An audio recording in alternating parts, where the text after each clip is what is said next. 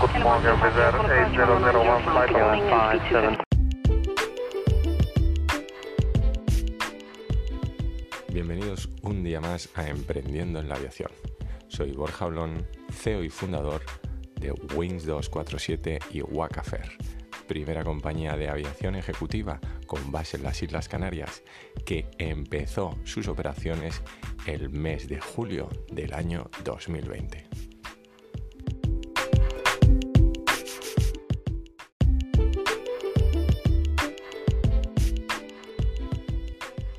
Siguiendo con lo que vimos en el capítulo anterior de cómo me inicié en el mundo de la aviación a través de mi eh, presentación, o vamos a decir, candidatura voluntaria para completar el departamento de dirección de Canary Fly.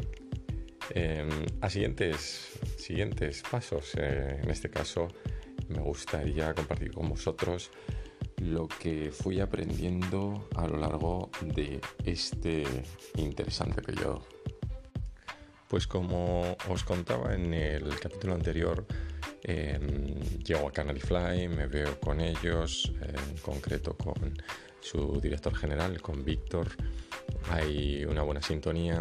Yo preparo un poco toda la hoja de ruta y el mapa, el plan estratégico para, para el lanzamiento de Canary Fly y Víctor confía en mí.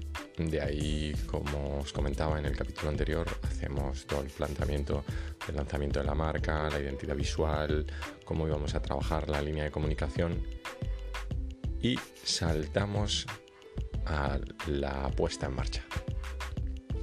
En este caso quiero hacer un pequeño resumen de cómo me tuve que integrar con una visión muy de negocio en una compañía puramente operativa. Eh, la aviación es muy, muy, muy, eh, muy basada en las operaciones, que evidentemente es una obviedad. Para que eh, podamos volar hay un montón de departamentos generalmente desde operaciones vuelo a operaciones tierra, que tienen que estar perfectamente coordinados y donde sus ah, responsables, pues bueno, no se preocupan mucho de qué es lo que llega al avión. Ellos lo único que les importa es que el avión esté listo para despegar en las mayores y mejores condiciones de seguridad y mantenimiento.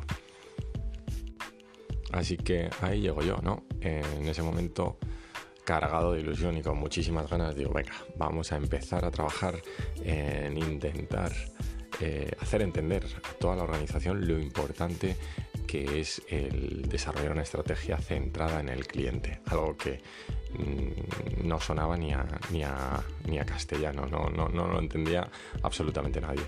Eh, y bueno, ahí estuve eh, dedicándole tiempo a cada uno de los departamentos, pasando mucho tiempo trabajando con ellos, metiéndome en harina, entendiendo desde la parte mecánica y de mantenimientos, en los talleres, trabajando con sus técnicos para entender cómo trabajaban y cuáles eran, cuáles eran sus tiempos, porque al final todo esto, como os podéis imaginar, impacta en la experiencia del cliente. Y yo lo que quería es que Canary Fly ofreciese una experiencia del cliente totalmente diferente a lo que en esos momentos se ofrecía en aviación.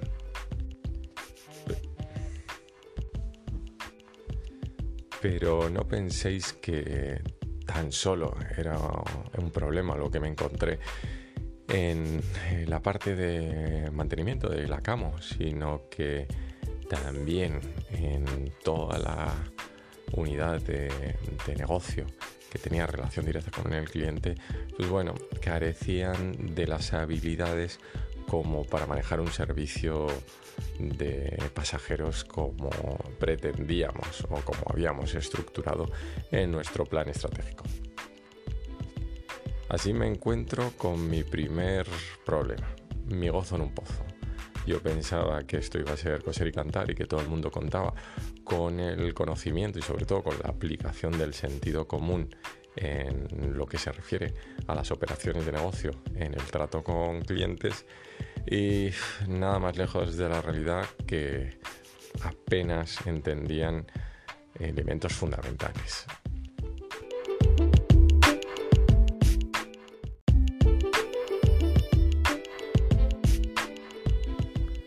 Para que entendáis de lo que os hablo, por lo menos que lo visualicéis en vuestra mente. Cuando llego la primera vez al mostrador de facturación, intentando replicar eh, la experiencia de un pasajero con Canary Fly, y saco mi billete, me dan un boleto en papel y además lo acompañan de una tarjeta, una pseudo tarjeta de embarque plastificada, pero ya en un estado lamentable, y me dicen que con eso tengo que presentarme en la puerta de embarque. En ese momento yo pensé que había retrocedido a los años 20, a los años... era algo absolutamente irreal. Con lo cual tuve que volver corriendo a mi oficina y empezar a reformular todo el plan desde el inicio. Aquello que yo allí me encontré no era ni por asomo lo que habíamos planificado en nuestro plan estratégico.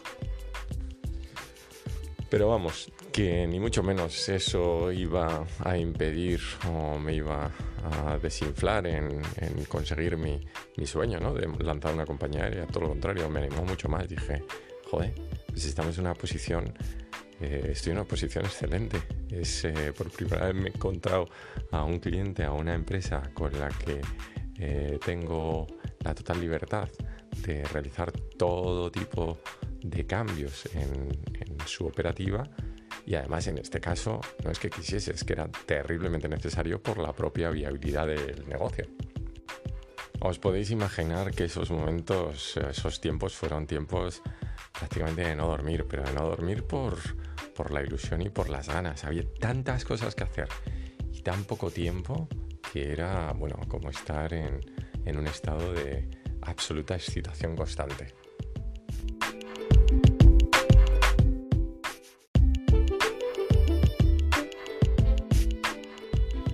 Así que nada, nos pusimos manos a la obra y allí arrancamos. Había que diseñarlo todo. Cuando digo todo es procesos, em, materiales, elementos, eh, signos, eh, toda la parte de identificación visual, tanto dentro como fuera de la aeronave. Había que inundar todo el proceso de contacto con el cliente, con la marca y con los procedimientos. Me tocó recorrerme todos los aeropuertos de Canarias, Mauritania, Marruecos. Bueno, estuve en muy poco tiempo en prácticamente todas las bases. Y si no había estado en una isla o en un destino, no tardaría mucho en llegar allí para las aperturas. ¿Qué implica todo esto? Bueno, pues un innumerable y excitante proceso que te lleva desde negociar con instituciones, como en el caso de España con aeropuertos, con AENA, buscar ubicaciones, abrir oficinas, trabajar toda la parte de identidad visual, contratación de personal, establecimiento de turnos. Bueno, aquello era un constante entrar y salir de gente, eh, conocer mil personas, descubrir mil lugares y sobre todo entender que cada pasajero, cada mercado tiene sus singularidades, algo que no muchas compañías eh, prestan atención, pero que es extremadamente importante, sobre todo cuando hablamos de darle continuidad a un proceso, a un proyecto eh, en la aviación. Y así empezamos. El primer eh, salto que dimos fue Fuerteventura y Lanzarote. Teníamos que ir a Fuerteventura, ver el personal que íbamos a contratar allí, formarlo, trabajar toda la parte de señalética en las oficinas, abrir oficinas, equipar oficinas, estructurar toda la parte de, telecomunicaciones, de IT. Y con eso, entre bambalinas, mientras tanto, implantar un CRS, que para los que no estéis familiarizados es un Central Reservation System un sistema centralizado de reservas y un GDS que es un Global Distribution System o sistema de distribución global. Y como ya os imagináis, no, no pudimos empezar con, venga, vamos a tirarnos a contratar a Amadeus o Sabre, los dos principales players o jugadores en compañías que están en el sector de la aviación y que básicamente dominan el 99,9% del mercado. Encontramos un pequeño sistema de reservas que por aquel entonces se llamaba Q y que era de un equipo de argentinos que habían desarrollado para una compañía regional chiquitita en Argentina. Ahí arrancamos con el desarrollo de la implantación del sistema de reservas. Algo que aparentemente es sencillo, pero que ni por asomo lo es. Todo lo contrario, es extremadamente complejo. Y más aún cuando hablamos de una operativa como la que hacíamos en Canary Fly, que incluía vuelos internacionales en, Marruecos y Mauritania, conectados con el territorio canario, y luego los vuelos interinsulares, lo que representa una cierta complejidad. Cuando hablo de complejidad es porque el caso de las Islas Canarias, todos los residentes están subsidiados por el gobierno, bonificados con un porcentaje. Es decir, cada vez que un cliente, un pasajero canario, vuela entre islas, con origen o destino las Islas Canarias, también aplicable a la península, recibe una bonificación en el precio del billete. Lo que quiere decir que si nosotros vendemos un billete a, vamos a decir, 100 euros, el cliente pagaba única y exclusivamente 50. Claro, aquí tenéis que tener en cuenta que un sistema de distribución o un sistema de, reservas eh, de los eh, estándares de mercado ya cuenta con ello porque mm, alguna de las compañías que tienen en cartera vuela con origen o destino las Islas Canarias. Pero en nuestro caso, que habíamos apostado por el más pequeñito del mercado porque nos ofrecían mejores condiciones desde el punto de vista del coste mm, en términos de mantenimiento más las, tasas o las comisiones que nos cobraban por cada uno de los billetes emitidos, no sabía ni cómo enfrentarse a esta nueva integración. Pero vamos, que si tienes un poquito de ganas y sabes cómo diseñar eh, mapas de procesos, es relativamente sencillo llegar a, una buena explicación para que sus desarrolladores eh, integrasen esta solución dentro del sistema. Cosa que hicimos y que evidentemente nos representó más allá que un pequeño reto de algunos meses. Hasta ahí parecía que todo iba como habíamos planificado. Pero claro, no habíamos tenido en cuenta que dentro del sistema, en la parte de la integración web, que además representaba uno de los principales pilares en nuestra estrategia comercial y de distribución, porque en cuanto a GDS, al sistema de distribución, Q no ofrecía un número de agencias eh, de viaje que fuesen usuarios y además su interfaz no era precisamente muy amigable pues teníamos un pequeño reto y es que ahora debíamos de integrar el sistema de reservas con el sistema de validación de residentes que se denomina SARA y que te lo provee el propio Ministerio eh, del Gobierno. Ahí empezamos a desarrollar nuestro pequeño Frankenstein. Eh, empezamos con una web que solo vendía en territorios internacionales cuando operábamos en Marruecos, eh, Mauritania y ahora de pronto, mm, debido a la regulación y sobre todo a las condiciones de fomento del Ministerio de Fomento en cuanto a las subvenciones de los pasajeros entre las islas, teníamos que hacer un esfuerzo e integrar, además de un sistema de reservas que no era muy, muy, muy flexible con el sistema de validación de residentes del Ministerio de Fomento. Así que ahí estuvimos intentando validar eh, cada uno de los pasajeros mientras todo esto ya em, ocurría en vivo. Ya teníamos clientes que venían a comprar, no demasiados la verdad, pero alguno venía a comprar ya nuestra web porque ofrecíamos condiciones muy ventajosas en términos de precio. Y teníamos que conseguir que cada uno de esos billetes que se vendiese mm, fuese clasificado y archivado en base a los criterios que nos establecía el Ministerio de Fomento.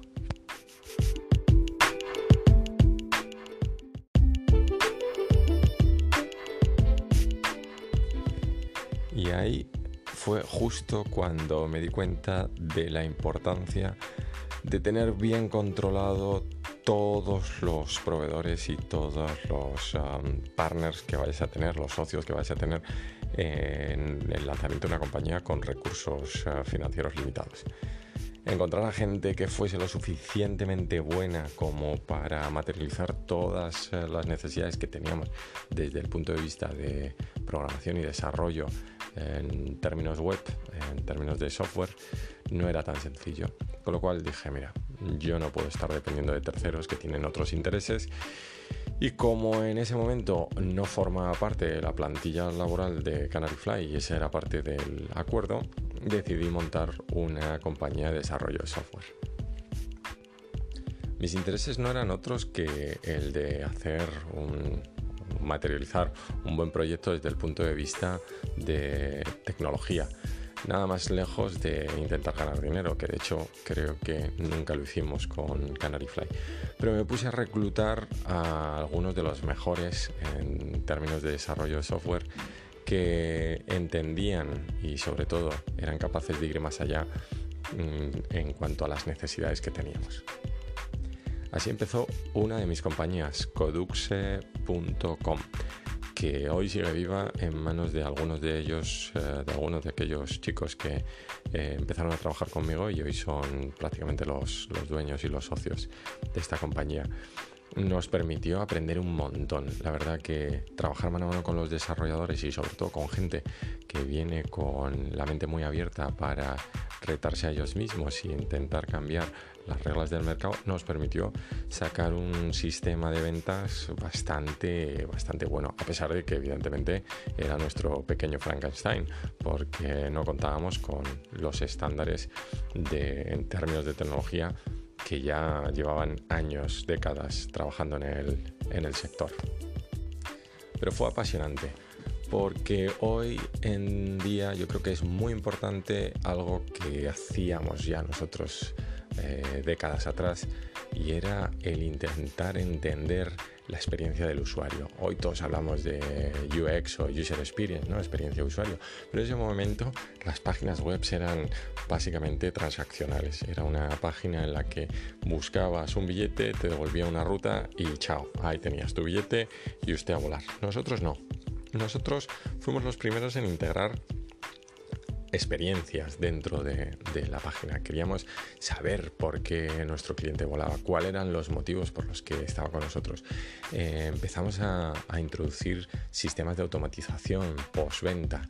El cliente que compraba con nosotros volvía con, cierta información que posteriormente procesábamos en nuestras bases de datos y que buscábamos los motivos de la compra para intentar segmentar a nuestras audiencias y llegar a un mayor público. Todo ello se materializó en unas cifras muy interesantes en términos de crecimiento. Veníamos creciendo cerca de un 130% versus el año anterior. Algo que, como todos sabréis, es eh, aparentemente sencillo porque de nada a tener mitad avión lleno, pues es un buen salto. Pero en nuestro caso no era de nada a meter la mitad del pasaje, ¿no?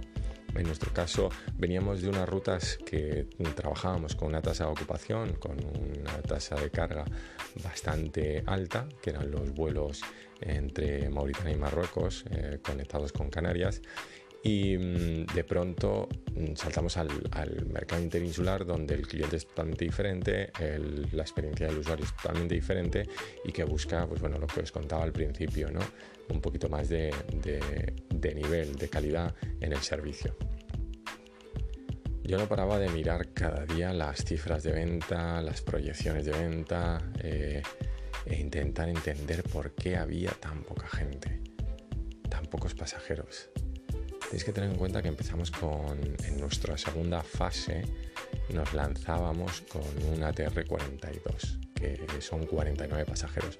Los Metroliner que seguían operando en, Mauritania y en Marruecos apenas tenían 19 plazas y evidentemente era bastante, bastante rentable y bastante fácil eh, meter 19 pasajeros por cada, cada rotación Pero en el caso de enfrentarnos ya en el interinsular con un ATR-42, cuando el estándar era un ATR-72, que es justo eh, casi el, doble, ¿no? 69 pasajeros, eh, nos encontramos con que 6 pasajeros por, por pata, por salto, por ruta, era muy poco teníamos que acelerar el proceso de venta, teníamos que eh, captar muchos más eh, pasajeros y con nuestra web barra pequeño Frankenstein no era del todo fácil porque seguía dando fallos, seguíamos teniendo problemas. Las agencias de viaje no nos ayudaban porque a pesar de que habíamos intentado explicarles la sencillez de utilizar un nuevo sistema de, distribución para que ellos gestionasen sus billetes, pues no iban a hacer, no, no estaban por la labor, ¿no? No, no representábamos todavía una alternativa desde el punto de vista de sus ingresos y ventas de pasajes. Así que tuvimos que darle una vuelta. Yo me puse a pensar y no sabía por dónde agarrarlo. Pero claro, luego me puse a observar con cierta distancia el, modelo. Y dije, vamos a ver, si yo tengo uno de los saltos, una de las rutas que puede ser Gran Canaria Fuerteventura, que los lunes, martes, miércoles y jueves prácticamente llevo el avión al 20% de su capacidad. Mm, no llevaríamos más de 10 pasajeros. Teníamos cerca de 40, 30 plazas que salían cada vez, cada 30, 40 asientos que salían en cada ruta totalmente vacío. ¿Y qué hacer con un asiento que si no lo vendes ya no lo puedes recuperar, no lo puedes estocar, no hay capacidad para revenderlo posteriormente? Pues aquí vino un poco otra vez el salto hacia un nuevo modelo. Yo decidí tomar una decisión y era si salgo en una ruta y tengo mitad del avión o más de la mitad del avión vacío, voy a regalar los pasajes. Sí, sí, como oyes, regalar los pasajes. Eso es lo que hicimos. No había otra alternativa. No teníamos presupuesto publicitario para intentar llegar a más gente, pero evidentemente teníamos uno de los principales atractivos para atraer pasajeros a nuestra aerolínea que era regalarle los billetes. Y así lo hice. Mm, básicamente el, sistema era muy sencillo. Teníamos una página web, teníamos unos billetes prácticamente a, cero. Lo único que cobrábamos era un pequeño, una pequeña transacción por lo que es las tasas de gestión y las tasas aeroportuarias. Y podías volar a cualquiera de nuestros dos destinos en ese momento, que eran Fuerteventura y Lanzarote, conectados con Gran Canaria empezamos a distribuir toda una campaña a través de nuestras redes sociales en crecimiento orgánico, prácticamente nada pagado, y empezó a tener una acogida increíble. Cada vez eran más los pasajeros que conocían Canary Fly. Todo el mundo hablaba, oye, hay una compañía que regala, prácticamente regala los billetes. Eh, te piden que hagas algún tipo de eh, comment, post o compartir en sus redes sociales y te puede llevar un billete. Eso generó que empezamos a atraer muchísimo la atención, no solo de pasajeros, sino también de compañías, porque aquí, eh, que no os lo he contado, debo de recordar que ya habíamos ah, comprado una ya había comprado una pequeña participación de una agencia de publicidad y como parte del desarrollo de Canary Fly pensé en los beneficios de trabajar con determinados socios.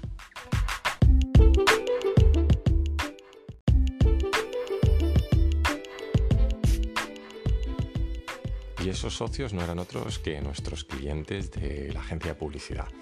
Pensamos, joder, si le podemos ofrecer a nuestros clientes, eh, como por ejemplo Calice, que en su próxima promoción, que es una idea que les podemos poner encima de la mesa, por cada compra de helado le regalamos eh, o le damos la posibilidad a los consumidores de conseguir un billete gratis en avión, el valor percibido de ese regalo es altísimo.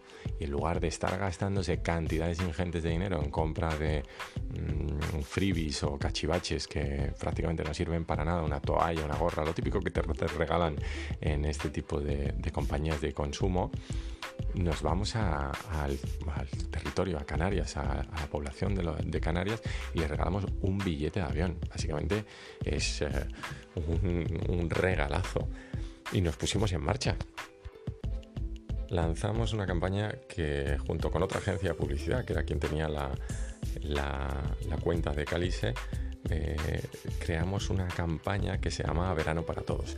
Regalaba muchas cosas, entre ellas el gran premio era un fin de semana o una semana en un hotel en Noruega o no recuerdo exactamente dónde, en un hotel de hielo, pero ellos nos pagaron toda la publicidad. En realidad no nos la pagaron a nosotros. Nosotros llegamos a un acuerdo en el que les vendíamos los billetes a un precio muy bajo. No recuerdo exactamente si eran 20 euros o 5 euros mm, los billetes para que a cambio toda su inversión publicitaria en exterior, en televisión, en digital, tuviese nuestra marca. Y así lo hicieron empezamos a ver una subida del tráfico en nuestra página, en nuestras redes increíbles. La aceptación entre el público era, eh, bueno, inesperada, una, una barbaridad. Empezamos a crecer a un ritmo que nunca antes habíamos visto. Y todo esto pasaba en un contexto en el que no teníamos nada más que un avión. Un avión y mucha ambición. Pero daros cuenta es que lo más importante siempre es ir hacia donde otros no miran. Y eso es lo que hicimos, el poner esa lateralidad ¿no? en el pensamiento, en las operaciones, en el negocio, salir de lo que nos hubiese marcado la industria en sus buenas prácticas, que sería, oye, pues hay que entrar en otros canales de distribución, hay que abrir otras líneas de distribución para tener un, mayor alcance, pero nosotros no, nosotros decidimos que mm, teníamos que contar con el mayor número de socios, tenemos que, ganar esa visibilidad. De hecho, eh, funcionó tan bien que empezamos a utilizar los billetes gratis, prácticamente gratis, porque siempre hablábamos de, un pequeño precio que estaba, pues todo esto es un mercado regulado, con lo cual nos íbamos a la tarifa más, más barata que habíamos creado, que apenas uh, sumaba 5 euros, y la poníamos a disposición de todo aquel que nos ofreciese un soporte publicitario. Así podríais ver en esos momentos la marca Canary Fly en todo tipo de eventos, carreras, en eventos musicales, todo tipo de acción promocional que surgiese de nuestra agencia o de cualquier eh, marca o de cualquier compañía que tenía intereses en llegar al público general en Canarias, ahí estábamos nosotros. Nos incorporábamos a cualquier acción promocional o de marketing que nos permitiese ganar visibilidad y que además agregase valor. ¿Cómo? Pues como ya os he contado nuestro incentivo, regalar billetes. Así como otros, cuando vais a un supermercado, os dejan probar eh, el último en queso o el último yogur. Nosotros estábamos en todos los eventos regalando billetes de avión. Cualquier motivo era bueno. Hicimos unos, ah, unas tarjetas de embarque gigantes, súper chulas que se entregaban a los ganadores de todas las carreras que se celebraban en el archipiélago canario. Inundamos todos y cada uno de los pequeños eventos. Los grandes era más difícil porque siempre te pedían una aportación económica, ¿no? Ahí hay que pagar, además de darme producto, darme billetes, tenéis que estar también en términos de inversión. Eso para nosotros era una opción muy muy lejana y en contadas ocasiones, con lo cual decidíamos siempre entrar en pequeños eventos. Lo que nos probó todo esto es que el marketing de guerrillas, como hoy lo conocemos, funcionó a las mil maravillas. Nos permitió estar en mil lugares al mismo sitio y básicamente con una inversión prácticamente nula, porque tenéis que recordar que todo lo que nosotros regalábamos eran asientos vacíos. Pero pensad por un momento el impacto que todo esto fue teniendo dentro de la organización. A pesar de lo evidente que es que no estábamos generando los ingresos que se esperaban, porque habíamos reducido radicalmente eh, los ingresos por venta, pero estábamos generando todo ese optimismo y toda esa ah, buena intención, ¿no? buena sensación dentro de la compañía, porque de llevar aviones con apenas 8 o 9 pasajeros a tener días que el avión iba absolutamente lleno. Podéis imaginar que desde el personal de tierra, personal de facturación, cuando veía que sus mostradores tenían cola para embarcar en nuestros aviones y que además nuestro pasajero estaba extremadamente contento y se, sentía muy, muy identificado con, con la compañía porque mm, tenía billetes gratis y eso pues evidentemente te hace tener eh, una actitud mucho más positiva hacia la compañía.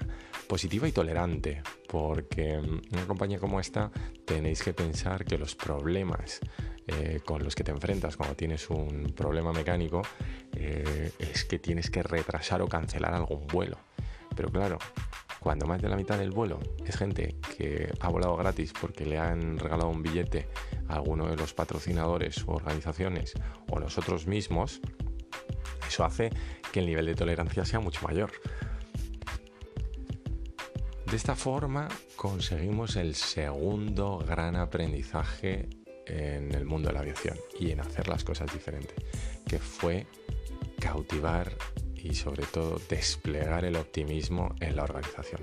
Cuando tú despliegas el optimismo eh, en, una organización, sobre todo orientada al personal y la gente tiene gana, eso se traduce en clientes satisfechos. Da igual, da igual que no tengas el mejor avión o que no tengas la mayor frecuencia. Lo importante es que toda la experiencia a través del contacto con nuestro personal era excelente. La gente tenía ganas de volar con nosotros, era divertido, era diferente, con lo cual los resultados fueron llegando de manera sorprendente.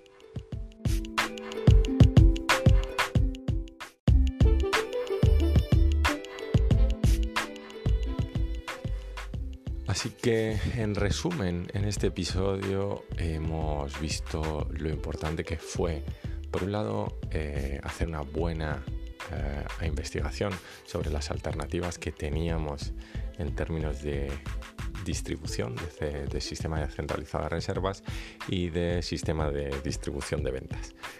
No fue lo más oportuno, evidentemente tampoco era lo más sólido, pero nos permitió empezar a, operar con cierta normalidad en términos de venta. El segundo aprendizaje es que hay que seguir innovando, hay que mirar a tu alrededor. Cuando ves que las cosas no están saliendo como se espera, tienes que mirar más allá, tienes que dejar a un lado lo establecido y tienes que buscar alternativas, tienes que seguir innovando. La innovación es la base del éxito pero sin olvidar que el proceso de innovación, además de costoso, muchas veces está plagado de fracasos. Pero en nuestro caso, el descubrir la posibilidad de colaborar con otras empresas no relacionadas con el sector de la aviación a través de la disponibilidad de asientos vacíos en nuestros aviones nos permitió generar unos crecimientos en pasajeros que nunca antes la aviación comercial había visto en España.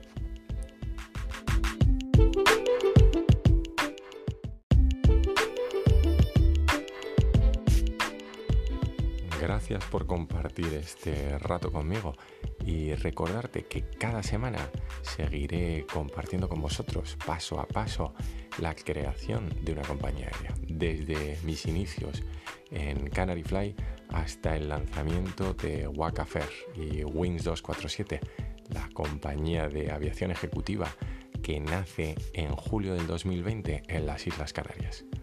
Soy Borja Blón, CEO y fundador de Waka y esto ha sido Emprender en Aviación.